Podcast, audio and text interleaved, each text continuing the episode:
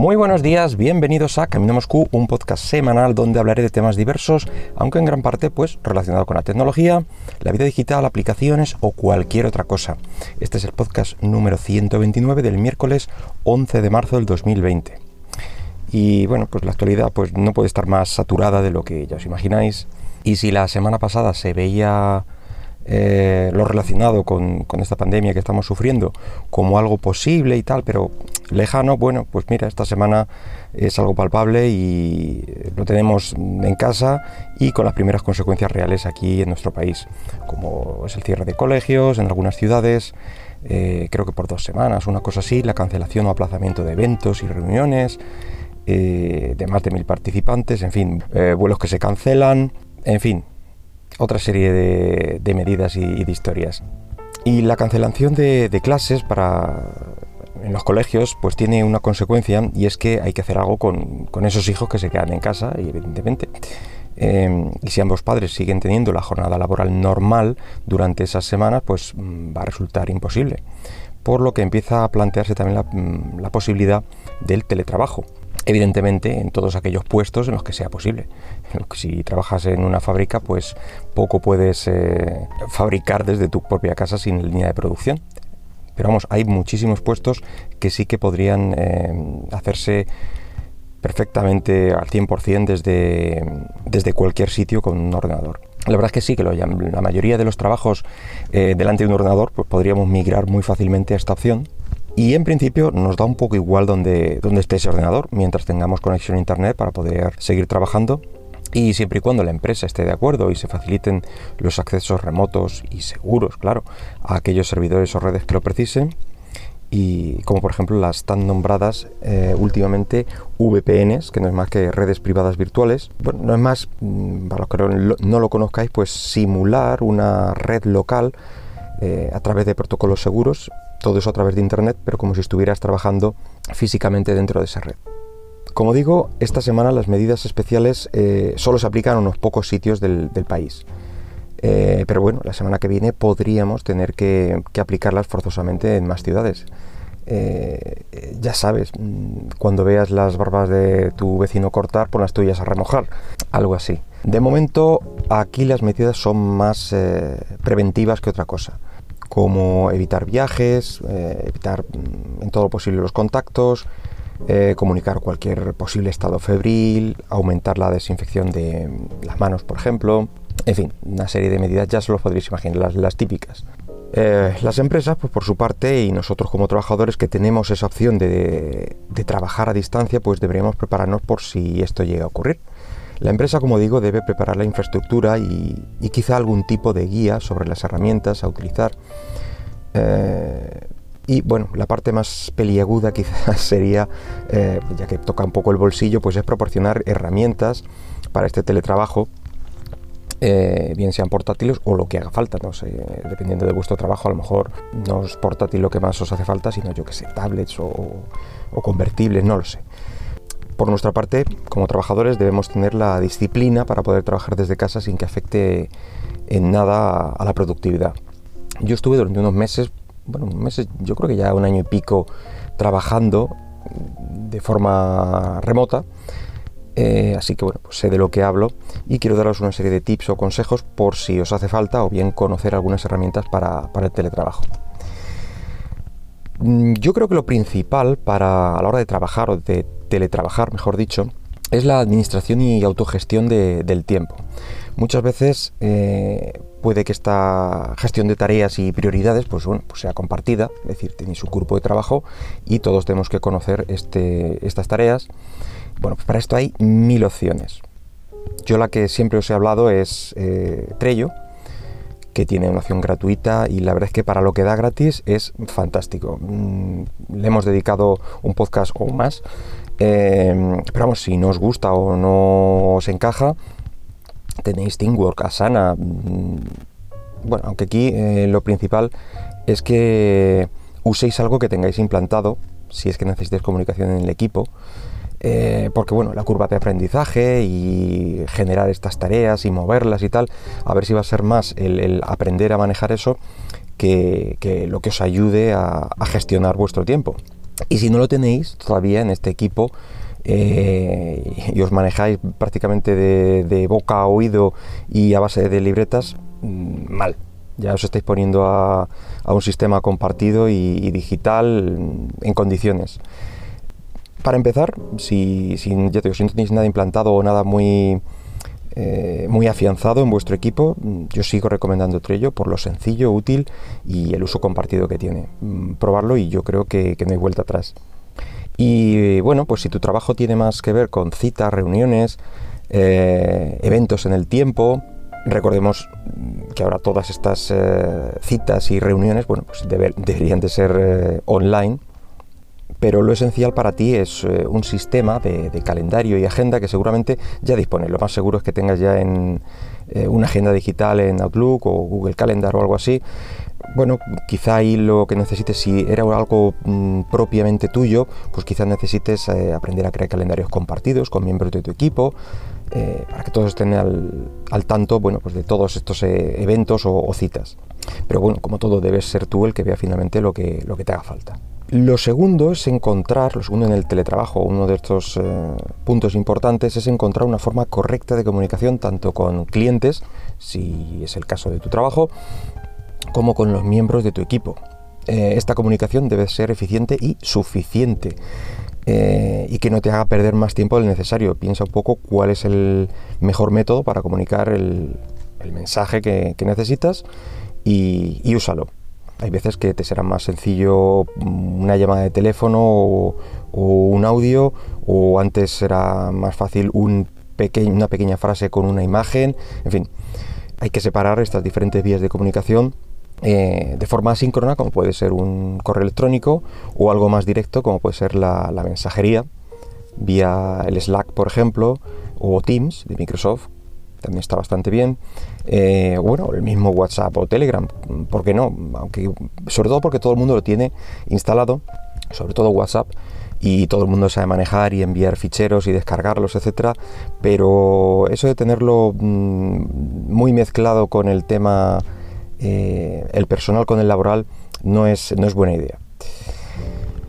Y bueno, y aparte de estos mensajes, de estos eh, programas de mensajería, eh, ¿por qué no? El mismo teléfono o Skype, los mensajes de voz que te facilitan también estas aplicaciones si necesitas de una explicación más larga y que te costaría más escribirlo que, que decirlo. Aunque Mm, yo soy un poco enemigo de los mensajes de voz y cada vez que me envían alguno me da un poco de, rabia porque es darle, es marear la perdiz al final, no, no tiene mucho sentido y yo creo que el, tener que explicarlo eh, de forma textual, sobre todo por correo, te da pie a explicarlo mm, mejor, eh, no divagar. Eh, ser más concreto y hacer una síntesis realmente de, lo, de la petición o de lo que necesitas comunicar. Y en cambio, al hablar, pues bueno, pues no sé, parece que te pierdes un poquillo más. Como último recurso de comunicación, bueno, pues tenemos la, videoconferencia. Ya tenemos muchísimos años con este método de comunicación entre nosotros, eh, con vías como Skype, Hangouts y tantos otros. Eh, la verdad es que yo aquí no puedo recomendar nada, porque la verdad es que hace siglos que no hago una. En las últimas las hice con Hangouts, entre varios, alguna otra con Skype, todos bien, no, encontré que ninguna fuera mucho mejor que otra entonces, bueno, cualquiera, cualquiera os puede servir. Eh, otra forma de comunicación bastante útil en algunos casos es la pizarra compartida. Es que si eres de esos que dibujando esquemas y diagramas que sirven de ayuda a lo que estás explicando, mm, lo primero eres uno de los míos. a mí me encanta, eh, mientras estoy explicando, hacer algún dibujo, algún esquema, algo que me ayude a lo que, a lo que estoy diciendo. Y lo segundo es que puedes usar alguna de las web, apps de, oficina, o bien la de Google o la de Microsoft, o creo que el mismo Skype también te facilita una, pizarra de este tipo. Y es mientras estás en la conversación, pues un dibujito, algunas flechas, un esquema, bueno, pues siempre, siempre resulta útil. Otra opción interesante en este tipo de programas es eh, el compartir pantalla. Muchas veces necesitamos mostrar el, el, funcionamiento de algo o mostrar algo en concreto, como reproducir un fallo. Esto es algo que nosotros utilizamos bastante encontramos un, fallo y, o lo encuentra alguien y necesitan mostrárnoslo pues con una secuencia de acciones en concreto y es eh, muy útil ver cómo lo está, cómo lo está haciendo. Eh, uno bastante conocido es el Team Viewer, pero la verdad es que hay bastantes y la mayoría requieren de una instalación en el host, eso sí, y clientes ligeros o directamente a través de, pequeñas eh, aplicaciones en la web, o sea que mm, son muy sencillos de instalar y de, y de acceder a ello. También necesitaremos de un buen mecanismo de copias de seguridad y quizá en la nube para que sean accesibles por otros miembros de tu equipo de trabajo. Eh, el, típico espacio de trabajo donde colgar toda la documentación que hayamos recibido o que generemos. Eh, ya sabéis esa ingente cantidad de Words, de Excel, de PowerPoints, etcétera, etcétera. Bueno, pues para eso está Dropbox em, con carpetas compartidas, Google Drive o, Microsoft con su OneDrive y el Office 365, dependiendo de em, lo que tengáis eh, en la empresa ya que probablemente tengan algo, mm, algún espacio contratado de este tipo, y si no, bueno, pues puede ser un buen momento para contratar algo o bueno, siempre podéis tirar de, cuentas gratuitas, aunque el espacio suele ser bastante limitado, pero si es solo para algo temporal, eh, quizá os valga. En el caso concreto de los desarrolladores, como es mi caso, necesitaremos también algún repositorio remoto mm, para el versionado, como puede ser eh, GitLab o GitHub. Eh, si no lo tenéis, no sé qué estáis haciendo, que no lo tenéis ya, porque la verdad es que supone el día y la noche mm, poder volver a, eh, puntos concretos, en fin, eh, es, un sistema fantástico el Git y, bueno, no sé, no sé qué más deciros para, alentaros al uso y disfrute de, de este tipo de, de, versionado. Así que ya sabéis, si sois desarrolladores, Git. Y bueno, el último punto a tratar, pero que no deja de ser importante, es lo referente a la salud mental.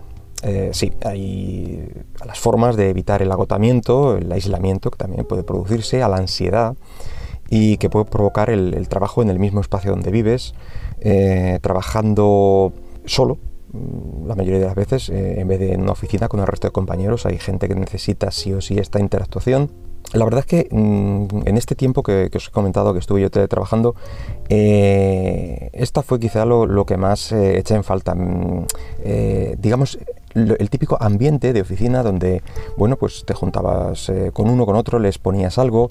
digamos que mm, el feedback que te daban pues, compañeros cuando veían algún fallo o, solicitaban tu, tu ayuda por algún error, eh, y aprendías de esos errores o de, cómo te corregían ellos un error.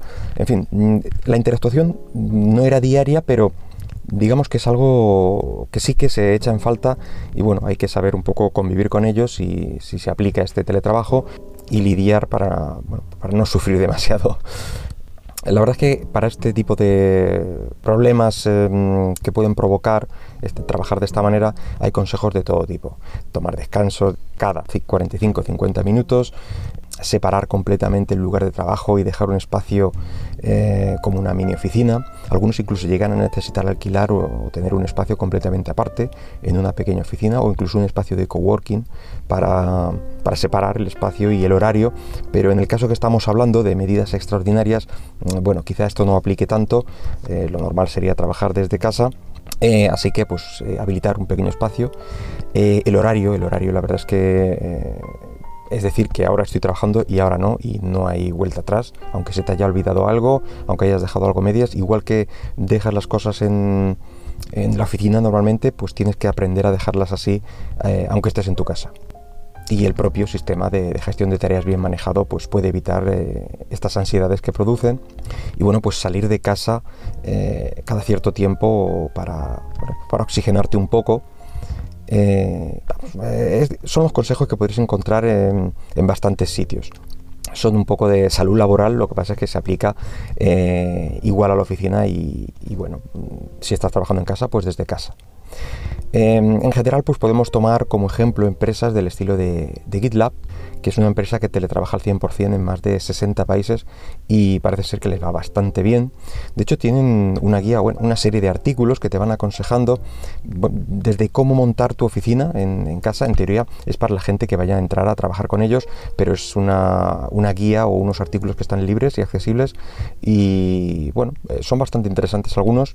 Eh, y como digo, dan consejos de eso, cómo montar oficina cómo teletrabajar si tienes hijos en casa. Aunque bueno, al final esto, bueno, no son más que consejos y cada uno sabe, bueno, precisamente eso, lo que tiene en casa. Y se conoce a sí mismo y sabe qué le puede funcionar y qué no le puede funcionar. En fin, que espero que esto no llegue a mayores, pero lo que sí es interesante es que las empresas que tengan fácil implementar el teletrabajo lo tengan en cuenta como una opción que está ahí, que puede resultar muy ventajoso para ellos y para los trabajadores. Y nada más por hoy. Espero que el podcast haya sido de tu agrado y si lo deseas puedes dejarme algún comentario por Twitter en arroba camino Moscú. Hasta luego.